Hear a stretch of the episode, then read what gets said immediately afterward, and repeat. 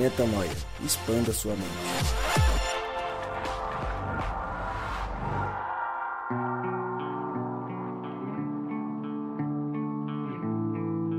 Sim, sim, sim, está no ar mais um podcast Metanoia. Seja muito bem-vindo ao podcast Metanoia número 138.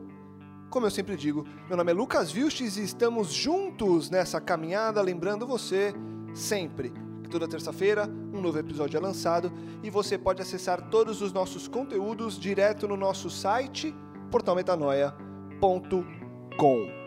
Eles já estão aqui e hoje vamos falar sobre a ceia e nada melhor do que estar reunidos em amigos para falar sobre um tema que tem tudo a ver com as relações, com a amizade, com a entrega, com a vida num todo. Gabriel Zambianco, você tá na paz não? Fala, meu brother. Tô na paz, Tá graças bonzinho? a Deus. Tá bonzinho? Tá feliz? Sim. Pô, demais. É sempre muito vocês. É isso aí, então, né? E a ceia? E a ceia, a gente podia ter rapaz? feito uma mesa, né? Pra Aí gravar esse podcast. sinistro, hein? Apesar que a gente tá. É uma. É uma quase, mesa. né? Só faltou... Quase ceia. É, uma mesa. a A gente comida tá tem... tomando. um- É, só não tem a comida mesmo, assim, só uma bebida aqui. Estamos É. tomando uma bebida. Eu tô tomando bebida quente. O Rô tá tomando o quê? Um frappuccino, né? Tem, é, o do Rô tem um- uns granulados de Granuladinho, brigadeiro. Coisa né? boa, tá pingando na meia. Eita, coisa legal, coisa menino bonito. Mas tem é isso. Cristo, tem Cristo, que é o elemento Tem Cristo, principal, que é, então, né? Então agora a gente vambora. vive. Faltou Feliz. o vinho, né? Faltou o vinho, mas a gente substituiu por, no meu caso, um leite de soja, Bom, Com- muito bom. café e etc. Enfim, seguimos. Rodrigo Maciel. Novo, cara. Graças a Deus, a gente é reunidos aqui pra, pra falar de ceia, com toda, toda a beleza que esse assunto tem. E a gente poder estar junto pra falar disso é bom demais, porque dá um sentido ainda mais aprofundado. Tô feliz demais, Deus nos abençoe. Amém. Então vamos nessa? Falar de ceia. Vou ler um texto lá em Mateus 26, de 26 a 29, quando Cristo compartilha a ceia ali com, com os discípulos. E a gente começa a conversar sobre o tema. Então, lá em Mateus, enquanto comiam, Jesus tomou o pão, deu graças, partiu e deu aos seus discípulos, dizendo: Tomem e comam, isto é o meu corpo. Em seguida tomou o cálice, deu graças e ofereceu aos discípulos, dizendo: Bebam dele todos vocês. Isso é o meu sangue da aliança, que é derramado em favor de muitos para perdão de pecados. Eu digo que de agora em diante não beberei deste fruto da videira até que o dia em que beberei o vinho novo com vocês no reino de meu Pai. Me ajudem a listar os elementos da ceia aqui. Tem a mesa, os amigos, o alimento. O que mais que tem nessa, nessa mesa da ceia? É, eu acho que o, o, o alimento é dividido entre o vinho, né? É, o, o suco da uva, o vinho, que, tem o seu simbolismo, né? O pão, a mesa, naturalmente, e as relações né, que estão envolvidas ali, as pessoas. Eu acho que são esses os principais símbolos da ceia, né? Agora, eu não sei se é o momento de a gente já começar a conceituar cada um deles, eu não sei se, se é, o, é, o, é, o, é o caminho, mas a gente, é, de repente, eu acho que os símbolos mais conhecidos, talvez até da lógica cristã, seja o pão e o vinho, né? Sendo é, o, o, o pão, o corpo de Cristo, né? E é, o vinho, o seu sangue, né? Agora, o que isso significa, né? Começando com esses dois símbolos é, mais chaves ali, é, pelo menos do ponto de vista religioso, ao longo desses últimos anos, o que isso significa na prática, evi- evidentemente? É, a gente está falando, é, eu acho que, eu não sei vocês, mas eu acho que a gente, desde criança, eu sou, eu sou cristão desde criança, desde meus oito anos de idade, e sempre ouvi é, dizer o valor do sacrifício de Jesus, que a ceia é, é o momento da gente fazer um é, de Uma novo reflexão. ali uma reflexão a respeito do sacrifício de Jesus. Eu acho que isso também é, mas eu acho que tem muitas outras coisas envolvidas. Estratificando cada um dos pontos, vale a pena a gente lembrar no seguinte: quando a gente fala do vinho, do sangue, né, a representação do sangue de Jesus, é o sangue foi vertido em favor de nós. Nós gastamos um podcast inteiro falando sobre o Royal Blood, né, o sangue real de Jesus e o, e o quanto isso significa para nós. Mas eu acho que é, na ceia, na, no contexto da ceia, há um significado muito importante em relação à graça, a graça de Jesus, né? Porque é, com o sangue de, com o sangue do próprio Deus é que nós fomos remidos, nós fomos sarados, né? É com esse sangue que a gente é remido. Então, eu acho que a palavra que melhor traduz o significado do suco de uva ou do vinho, efetivamente, é o, o a, graça A graça. de Jesus, né? E aí, quando a gente vai falar do pão, é, é interessante porque se a gente for pro texto, tem um texto aqui que eu separei que me chama bastante atenção. Ele tá no versículo ele está em Lucas, né? O Lucas, o, o nosso Lucas aqui trouxe de Mateus um versículo a respeito da ceia, mas tem um outro texto em Lucas 22, 19, que ele diz assim, ó, tomando o pão, deu graças, partiu-o e deu aos discípulos dizendo, isso é o meu corpo dado em favor de vocês, façam isso em memória de mim. Aqui tem um detalhe importante, porque quando a gente está falando do pão sendo a carne, o que, que isso significa a carne de Jesus, a, o corpo de Jesus. Tem alguns significados. O primeiro, quando ele diz, é, ele, ele pega o pão na mão, ele dá graças, parte o pão, dá para os discípulos. E depois disso ele fala: Esse é o meu corpo partido em favor de vocês, façam isso em memória de mim. Todas as vezes que vocês comerem, ele está dizendo o quê? Ele está dizendo que esse pão é primeiro a convicção da provisão de Deus. Porque ele dá graças pelo pão antes. Aqui tem uma, uma desmistificação, né? A gente vai entrar nesse, nesse item depois, mas só explicando que esse, esse corpo de Jesus pode ser é, simbolizado como a igreja de Jesus, que é partida em favor do outro, e ela pode significar como sendo a, a própria, o próprio contexto de morte de Jesus ali né, a morte e a ressurreição de Jesus. Mas o símbolo que mais faz sentido a partir da vista desse texto de Lucas 22, 19, é que o pão é a certeza da provisão e é também o corpo de Jesus, ou seja, a igreja de Jesus partida em favor uns dos outros, né? Esse é o segundo símbolo. né? Aí os outros dois símbolos que a gente fala da mesa, que simboliza a mesa parece uma coisa inanimada, né? Mas é na verdade o símbolo máximo das relações, porque é, é na mesa, a gente costuma sempre dizer isso aqui, que o reino de Deus é um reino de amigos, é a mesa onde eles se encontram, então é um lugar onde as relações são é, valorizadas e as pessoas naturalmente que estão envolvidas aqui são as pessoas que caminham com a gente. Então são esses quatro símbolos e ah, eu acho que com o passar do podcast a gente vai explicando cada um deles com mais calma, mas resumidamente, o, o, o vinho, o sangue de Jesus significa graça, o pão, a provisão e a disposição de repartir, é a mesa, que são as, as relações, e as pessoas que são efetivamente os, os atores ali do processo. É, o Rô trouxe aí os símbolos é, físicos, visíveis, né? Que desaguam no- em outros símbolos, como é o caso da graça. É, eu gostaria de trazer também, dentro de simbologia, é, sí- símbolos que não são físicos, que ele já esgotou, é, mas falar o seguinte, por exemplo, quando a gente começa a ver aqui a ceia do Senhor lá em Mateus, um pouco antes do que o Lucas leu em Mateus 17, Cristo começa a falar que ele vai ser traído, certo? Até tem uma discussão ali entre os discípulos e com certeza não sou eu, Senhor, que vou trair, enfim. Então me traz a ideia do seguinte: a ceia é o local de conhecimento, onde Cristo demonstra que ele tem ciência de tudo. E aí vem aquele aquele esquema que a gente aprende nos PGs e aprende e continua exercitando ali na vila, que é o seguinte: mesmo tendo ciência de que ia ser traído, Cristo continua ali na ceia. Ele faz a ceia, ele pratica a ceia, né? ele, ele reparte o pão com quem ia trair ele. Ou seja, é aquela ideia de se for errar, se você for errar, erra comigo.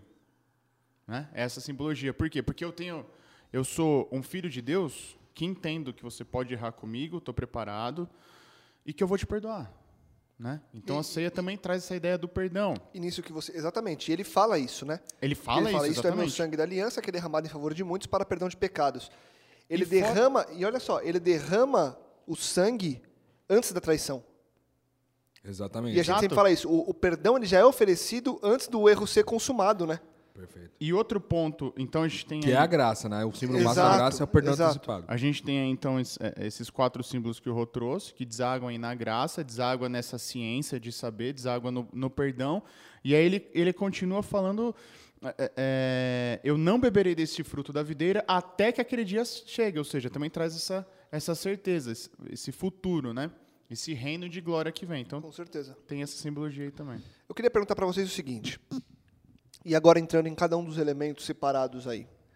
Sobre o alimento, ele coloca o pão e o vinho, que são corpo e sangue.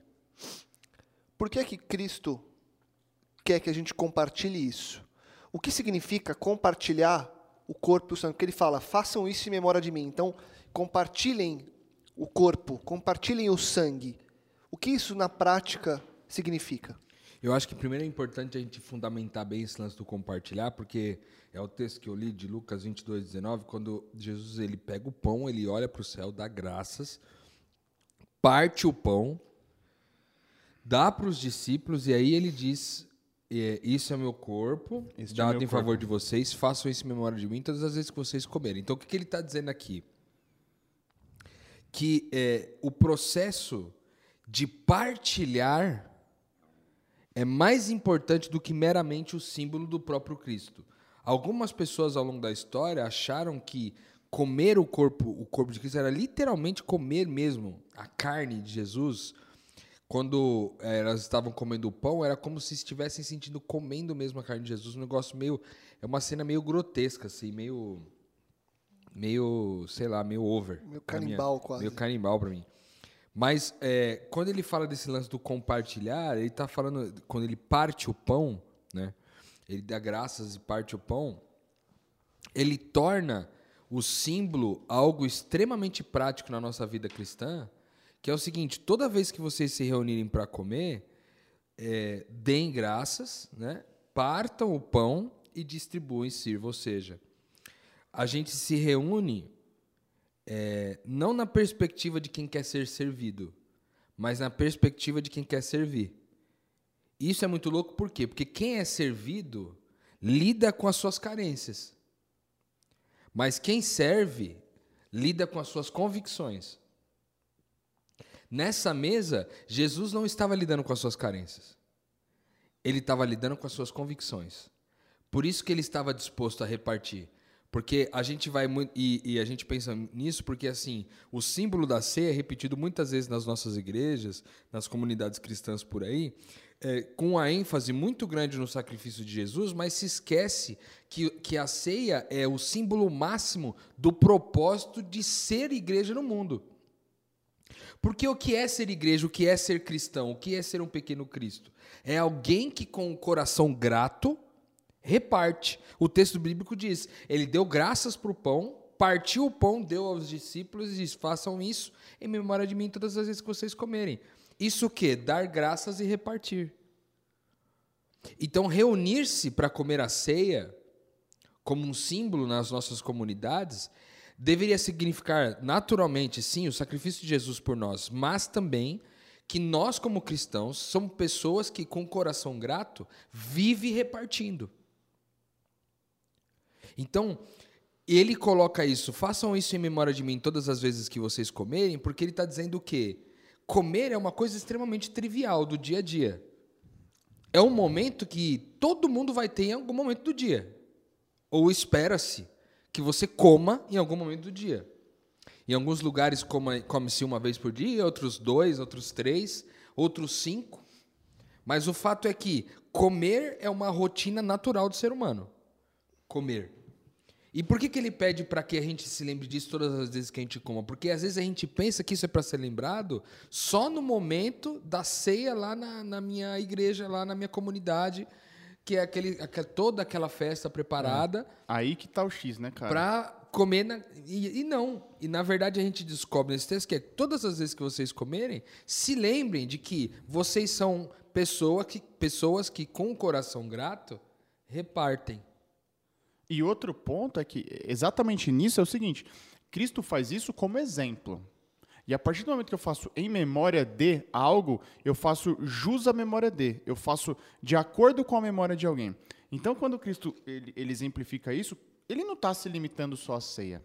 Ele está colocando isso, como o Rodrigo disse, é todo dia. E não é só repartir o pão, é como ele fez repartir-se, é doar-se, é entregar-se. A gente já falou aqui da, do sacrifício de Cristo. A gente já falou do, do que significa Cristo sair do céu e se entregar como cordeiro para gente. Então é isso que a gente tem que fazer. Sair do conforto do meu lar, sair do conforto da minha rotina e entregar. Me entregar ao meu irmão, repartir-me. Assim como Cristo fez. Porque Cristo reparte o pão, este é meu corpo tem essa simbologia também. De, ó, eu estou repartindo meu corpo, eu estou dividindo meu tempo com vocês, eu estou dividindo o meu, o meu amor que vem de Deus por vocês, eu estou reconciliando vocês. É isso que eu quero que vocês façam também. Não, e aí coloca por terra aquilo que eu fiz durante muito tempo, que era ir para a ceia só no dia da ceia. Entendeu? E achar que, putz, agora eu fiz a ceia. Tô não. bem, graças a Deus estou bem aqui, consegui fazer a ceia. E não é isso, pelo, pelo extremo contrário. A gente desvaloriza completamente quando a gente faz isso. A gente advoga contra Deus, porque se você vai para a ceia de Cristo, no dia da Santa Ceia, ouve um sermão, lava um pé, come o pão, toma o vinho, faz uma oração e volta achando que está certo, pelo amor de Deus, cara, afasta esse pensamento de você, porque ele não, não provém de Deus. Não provém de Deus, fato.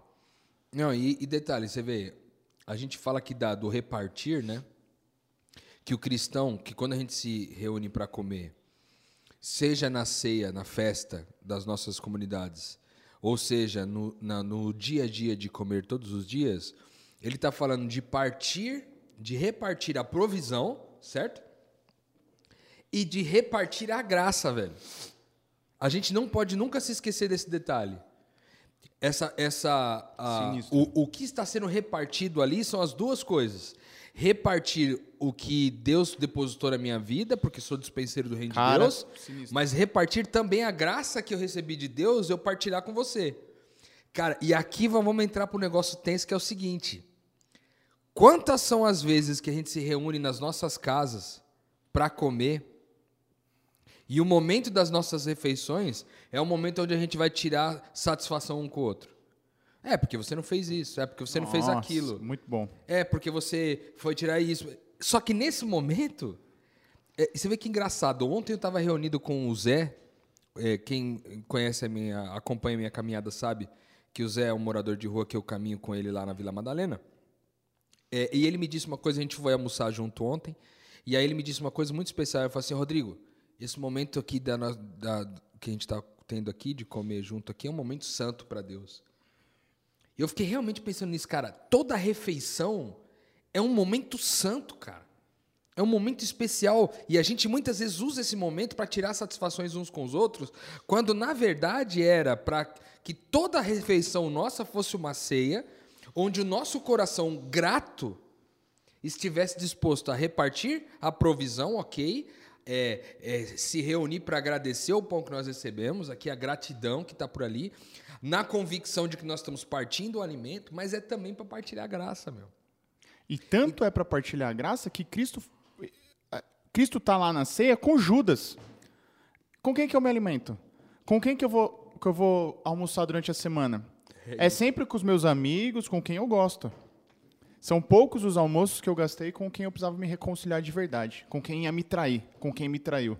É, isso é aí. graça. Porque graça é, graça é ainda caídos, ainda pecadores, ainda com o intuito de trair a Cristo, a gente conseguir falar com Cristo. Graça é eu, podre, maltrapilho do jeito que sou, eu posso fazer uma oração a Deus. Isso é graça. Você entende? É, é, é esse canal aberto com Cristo. E que se renova a cada dia, entendeu? Esse canal é, é isso que estava acontecendo lá na ceia. Você vê essa simbologia, como não é só partilhar o pão, como não é só ir para a igreja lavar o pé de alguém. Cara, é todo dia. É todo dia e com quem você, com quem vai te trair.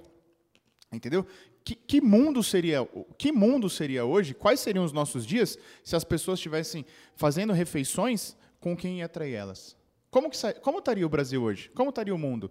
Se ao invés da gente almoçar com quem a gente gosta, a gente almoçasse com quem a gente não gosta, com quem desfavorece, com quem vai trair a gente, será que o mundo estaria melhor ou pior? E eu acho que esse ponto ele pode ser dividido em dois, porque às vezes a gente coloca assim, pô, almoçar com quem vai trair a gente parece uma coisa tão distante.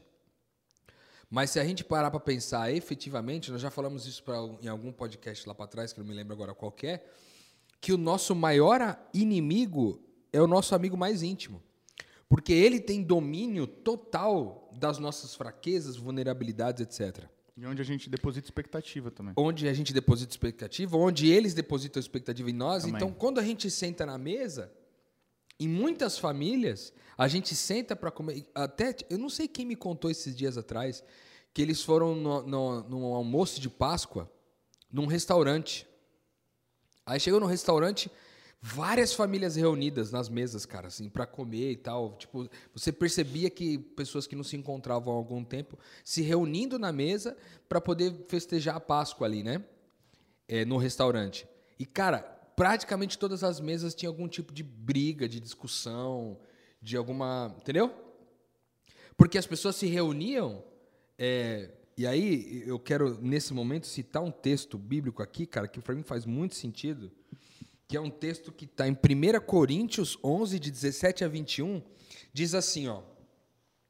Entretanto, Paulo dizendo, entretanto aos, aos Coríntios, entretanto nisto que vou dizer não os elogio, pois as reuniões de vocês fazem mais mal do que bem. Em primeiro lugar, ouço que quando vocês se reúnem como igreja, há divisões entre vocês. Até certo ponto eu creio, pois é necessário que haja algumas divergências para que sejam conhecidos entre vocês quais estão aprovados. Quando vocês se reúnem, porém, não é para comer a ceia do Senhor, porque cada um come a sua própria ceia sem esperar uns pelos outros. Assim, enquanto um fica com fome, o outro se embriaga. O que, que ele está dizendo? Que muitas das ceias que são feitas, seja nas comunidades religiosas, ou as ceias que são feitas na nossa casa, no, no, no nosso ambiente de trabalho, quando a gente sai para almoçar com alguém, essas reuniões faz mais mal do que bem. Porque a gente vai para essa mesa disposto a cada um resolver o seu próprio problema. E não disposto a resolver o problema do outro. Então eu chego na, na, na mesa lá da minha casa e a gente está reunido para almoçar aqui, eu vou cobrar a minha filha que não fez a lição de casa. Não, porque você não fez a lição de casa, porque você tinha que fazer isso, porque você tinha que limpar a mesa, porque você não fez o que eu tinha falado para você fazer. Porque você não para em casa, porque agora você está sempre fazendo isso e fazendo aquilo, e o filho também reclamando do pai, e o marido reclamando da mulher, a mulher reclamando do marido. Onde está aquilo que Deus deixou como referência máxima para nós? Para se lembrar todos os dias, nessa mesa reunido, o motivo pelo qual nós existimos no mundo, cara. Quando eu sento então nessa mesa, eu não sento para cobrar meu filho que ele não fez a lição de casa. Eu sento na perspectiva de como que eu posso beneficiar o meu filho agora. E isso muda muita coisa, porque nessa mesa que nós estamos reunindo, reunidos, Deus está, e nessa mesa a gente pode pedir as coisas para Deus, não como quem é, pede alguma coisa que não tem, mas como quem pede na certeza de que o alimento já foi provido. Então é como se eu virasse para Deus e dissesse assim: Deus, Pai, passa o arroz. Passa o arroz. Quem pede para passar o arroz nessa lógica, pede na certeza de que já tem o arroz? Ou pede na certeza do arroz que ainda não tem? Entende? Então, nessa mesa que a gente está reunido aqui para poder falar, é, para poder experimentar de novo a lógica de ser cristão, nós temos mais uma vez uma oportunidade de repartir graça e repartir provisão e repartir vida. Então, se nós nos reunimos para comer com alguém na perspectiva de resolver o nosso próprio problema, nós na verdade estamos comendo maldição. Exatamente. Entendeu? Estamos comendo maldição. Nós estamos comendo maldição, porque esse símbolo, essa mesa existe para repartir para abençoar e não para repartir para ser abençoado. E, e o Entendeu? mesmo Paulo que você citou em 1 Coríntios 11, você leu 17 a 20, lá em 27, ele fala exatamente isso que você está falando, Roca. Ele fala assim, ó, por isso aquele que comer o pão ou beber o cálice do Senhor, indignamente será réu do corpo e do sangue do Senhor. Aí. Você vê, se torna réu de algo que Cristo já tinha te tornado livre. é isso aí. É maldição. E na igreja, muitas vezes, a gente ouve esse texto achando que assim, comer indignamente é comer em pecado.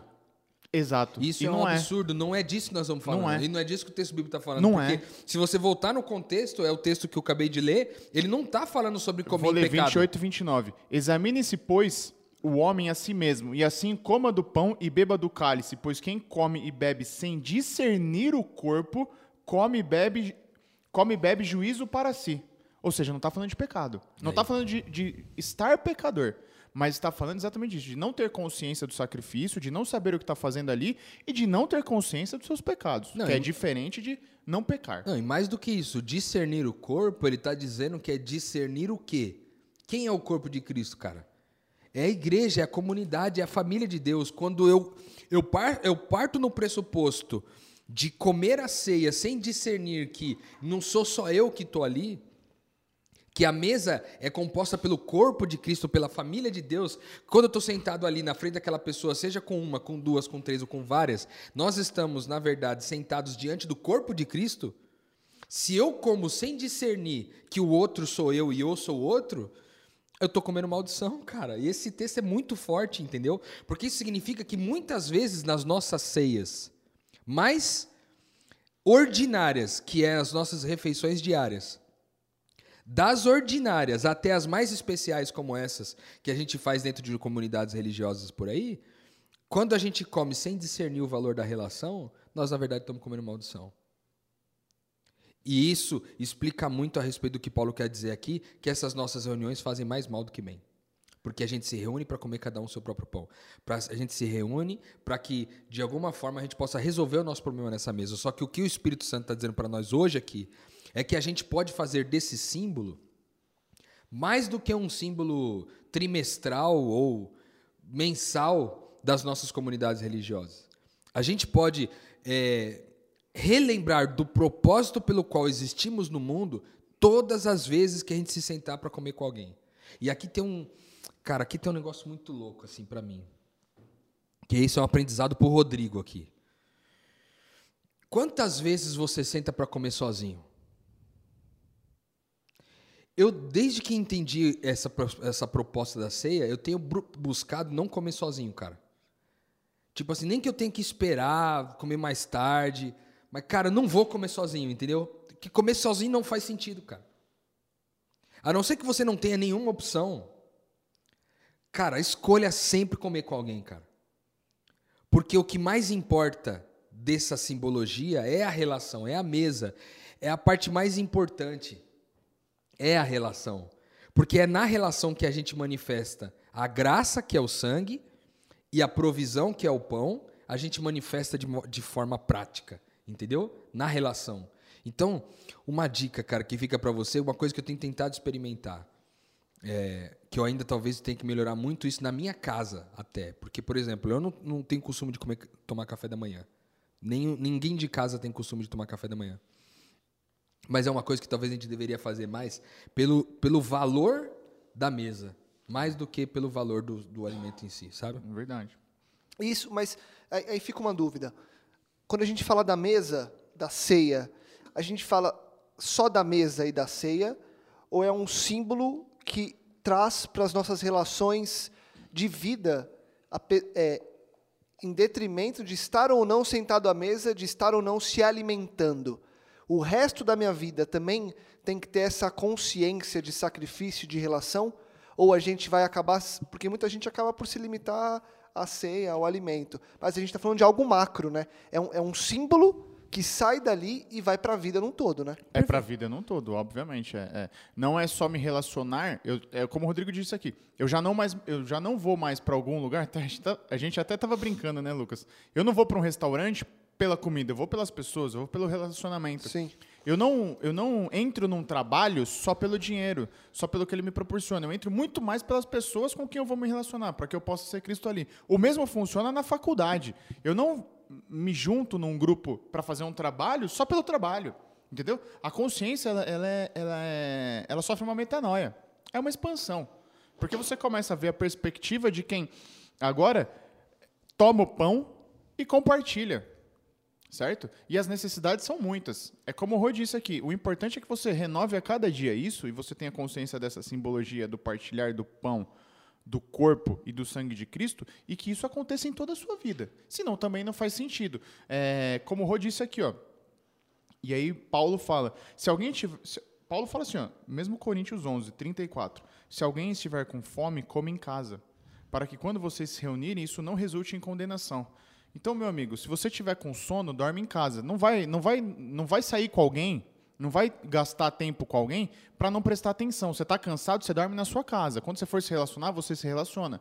Você exerce o dom de Cristo que é ouvir, você ouça. Quando você vai para a faculdade, é, estude em casa. Você entendeu?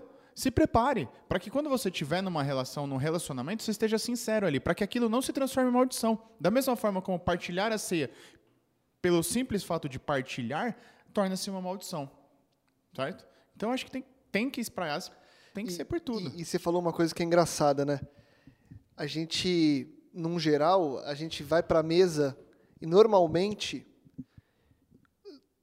acho que no macro, normalmente a gente vai para essa mesa para se alimentar, para satisfazer, e aí quando você acaba de comer, você conversa, você nutre as relações. E, invariavelmente, quando a gente senta com muita fome, não rola aquela piadinha do tipo. É, tá todo mundo com fome, porque ninguém fala nada, né? A gente come, É. come, come, come, come, come. Fala, "Bom, e aí, mano, como que tá a sua vida? Aí o cara E o que tá Paulo cansado. diz é para que você chegue, entre aspas, sem fome, para que a comida, olha só, a comida na mesa seja segundo plano. É isso aí, mano. Porque o alimento não é pra comer, é pra agradecer. Exato. E normalmente a gente faz o contrário, né? Entendeu? Alimento não existe gente, pra gente comer, ele existe pra gente agradecer, cara. Agradecer a provisão, né? Agradecer a certeza de que aquilo que a gente, tudo aquilo que a gente precisa já foi, pro, já foi providenciado por Deus antes. E olha só que louco, é, é, como muda a perspectiva realmente. Eu pensei agora isso aqui, a gente já falou do método de Cristo, né? Que é... Repete aí, Rô. Na última vez, eu- a primeira parte eu esqueço.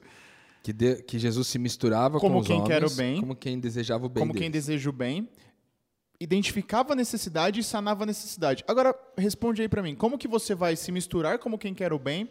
Como você vai identificar a necessidade quando você está precisando, quando você está necessitado?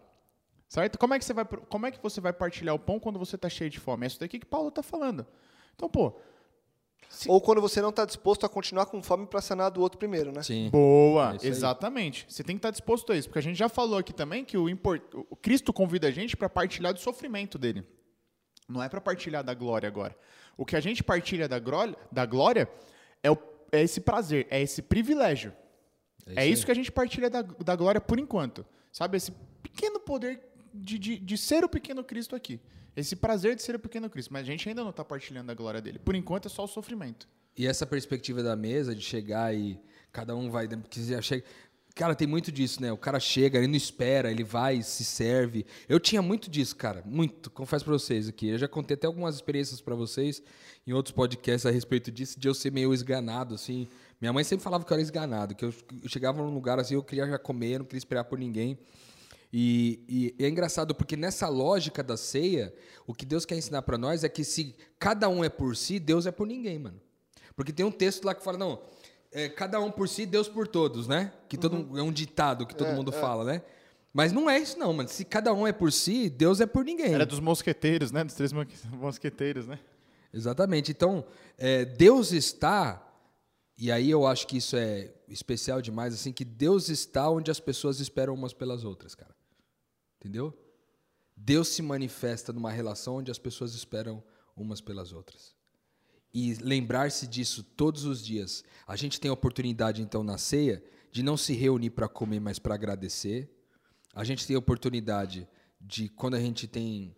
é, lembrando sempre aqui, quando a gente está falando de ceia, nós não estamos falando só daquele momento lá do pão e do vinho da nossa comunidade. Estamos falando de todas as vezes que a gente comer, que é o que diz o texto.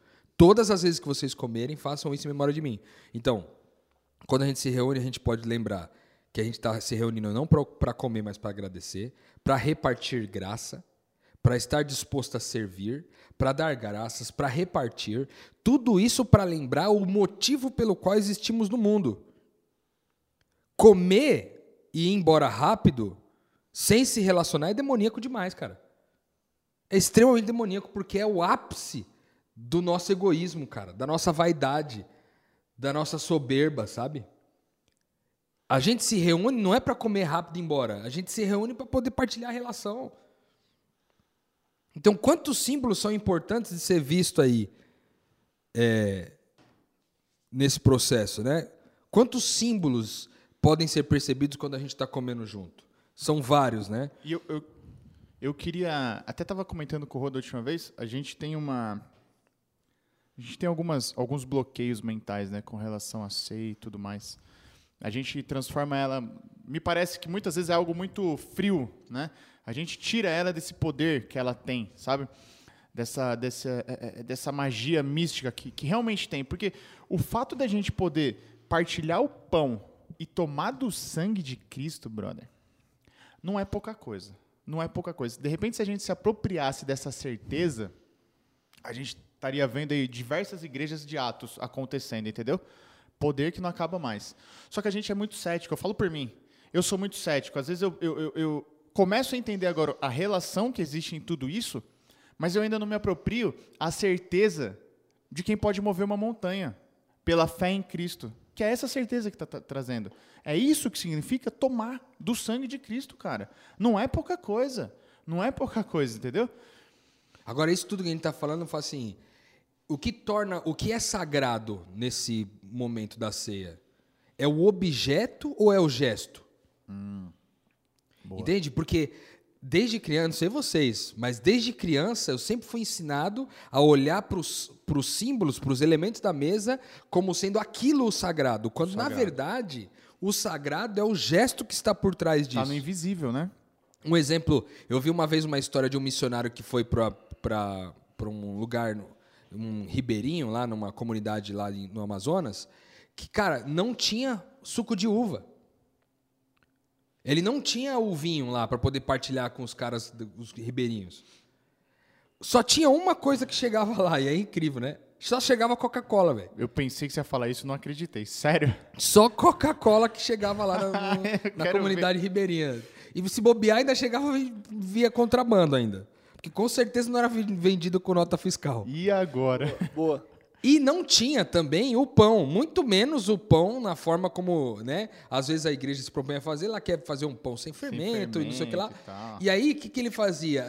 Que, que é, qual que era o alimento principal ali deles? Era a mandioca. E aí o missionário fazia a ceia com eles com Coca-Cola e mandioca. Sinistro. E isso faz todo sentido para mim, cara, porque significa que a gente pode fazer uma ceia com um lanche do McDonald's, cara. Entende? Porque o que interessa não é o, a, o objeto, mas o gesto. O gesto é mais importante do que o, o objeto. No fim das contas, só, só desculpa te interromper, mas só para não perder aqui o que eu estava pensando também, a gente é ensinado, você falou do, do, ensinamento do gesto e do objeto, a gente é ensinado a vida inteira a agradecer pelo alimento, né? Então a gente ora e na nossa oração normalmente está assim: Jesus, Deus, obrigado por essa comida, obrigado por me dar a oportunidade de comer. Quando na verdade isso é tão básico e é tão certo que vai ter, que eu deveria agradecer pelo fato de estar sentado com a minha família é e não pelo alimento que está à mesa. Obrigado pela oportunidade de ter mais uma vez a relação. É e, isso. poxa, e também tem o alimento. Mas o alimento é tão trivial, como a gente disse no início, né, que o que deveria ser o meu objeto de agradecimento é a oportunidade de, mais uma vez, ter a possibilidade de compartilhar a mesa com quem eu amo e com quem está à minha volta. Né? É, porque o alimento com algumas horas de digestão, ele Acabou, vai embora, certo? Exatamente. Agora, o que fica? A o gesto. Exato. Entendeu? O gesto fica para sempre, o alimento vai embora. Né? Cara, isso daí que você falou é sinistro. É pesado, porque você... O símbolo, o que, que o símbolo vira, né? Depois que você comeu, irmão, eu não vou falar, mas você sabe o que, que o símbolo vira.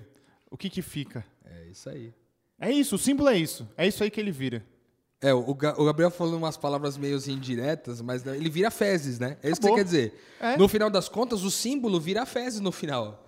O que interessa é o gesto. O gesto vira o quê, cara? Vira vida. Vira vida. Vira vida, mano. Porque cara, comer, que quem come isso. de mim e quem bebe de mim terá vida e mano, vida em abundância. Olha a maldição. Até porque a digestão tô... do gesto, ela não sai nunca, né? Não então, sai nunca, é. Ela, que ela, que ela continua, fazendo, ela permanece, porque ela é eterna. Por quê? Porque Cristo, quando você. O gesto, ele é o quê? Ela é o pão, só que é o pão da vida que é Cristo. Cristo é eterno. Se você digere Cristo, você digere ele para sempre. Então, tudo que você faz na perspectiva do Cristo, quando você ingere e compartilha o Cristo, você está compartilhando a eternidade. Meu brother. Né? Nossa, o que que eu. Nossa, o que que eu fiz tantas vezes com a ceia do Senhor?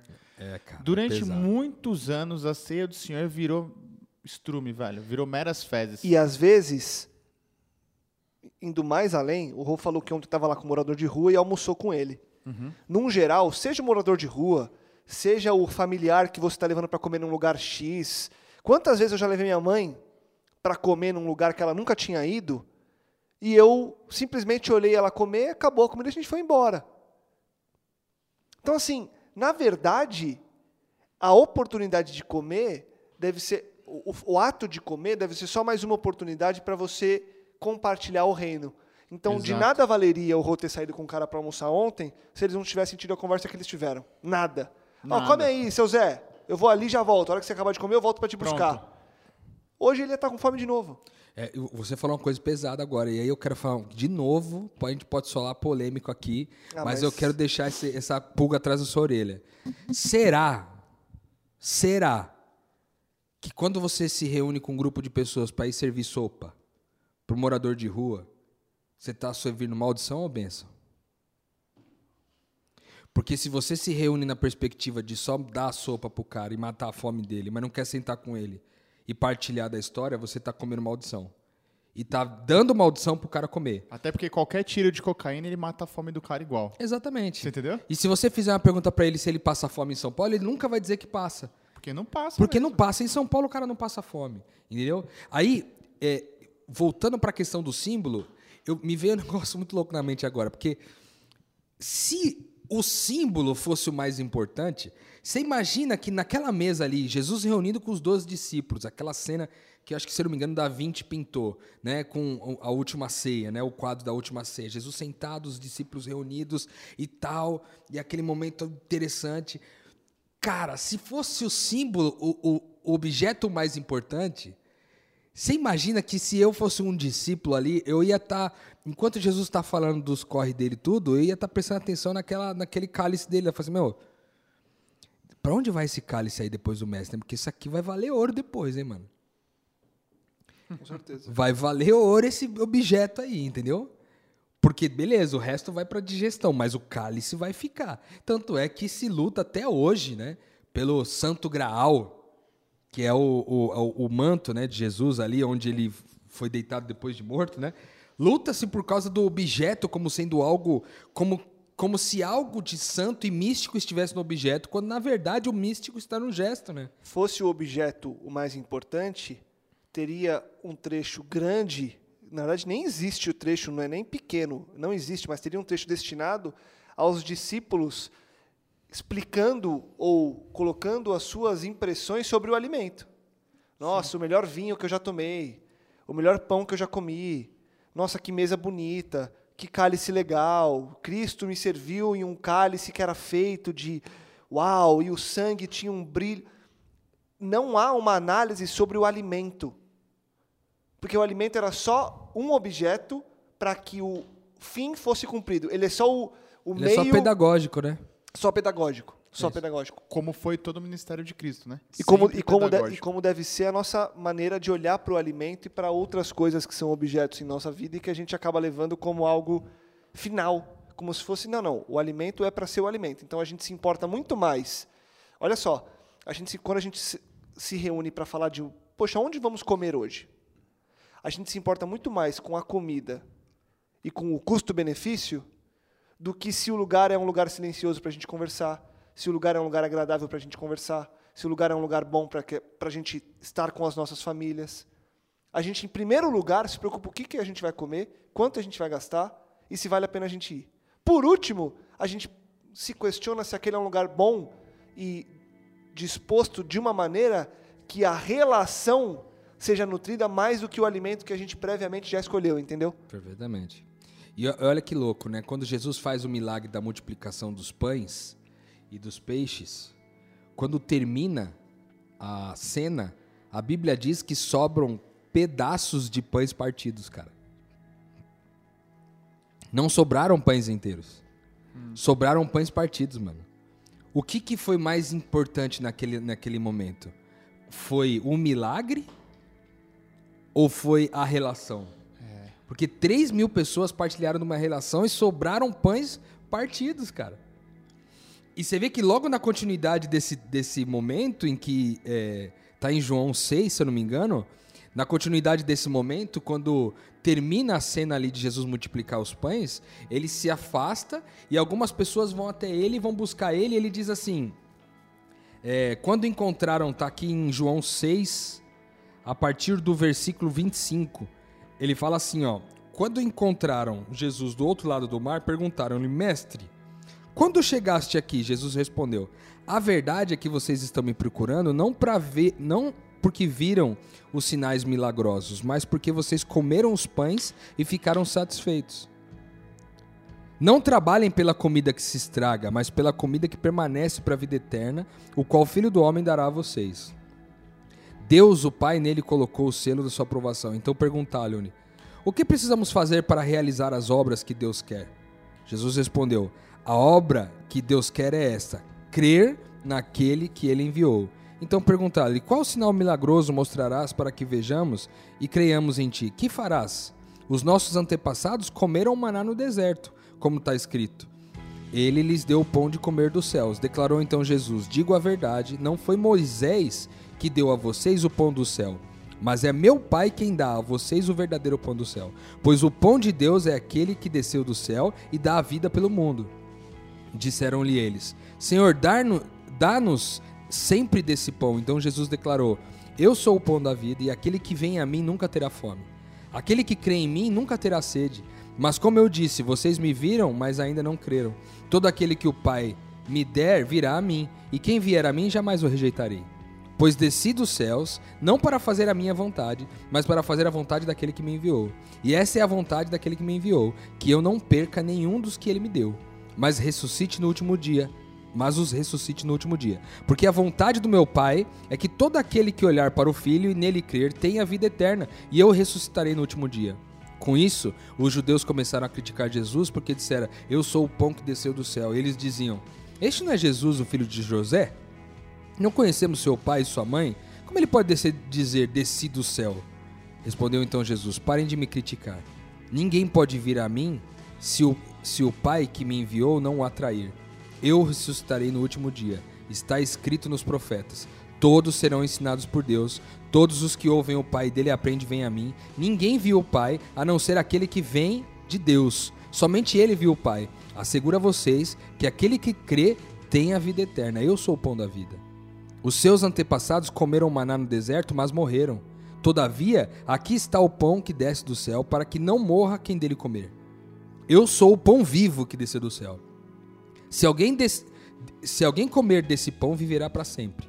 Esse pão é a minha carne, e eu darei pela vida do mundo. Então os judeus começaram a discutir exatamente entre si: como pode um homem nos oferecer a sua carne para comermos? Jesus então lhes disse: Eu digo a verdade a vocês: se vocês não comerem da minha carne, não comerem da carne do filho do homem, não beberem do seu sangue, não terão vida em si mesmos.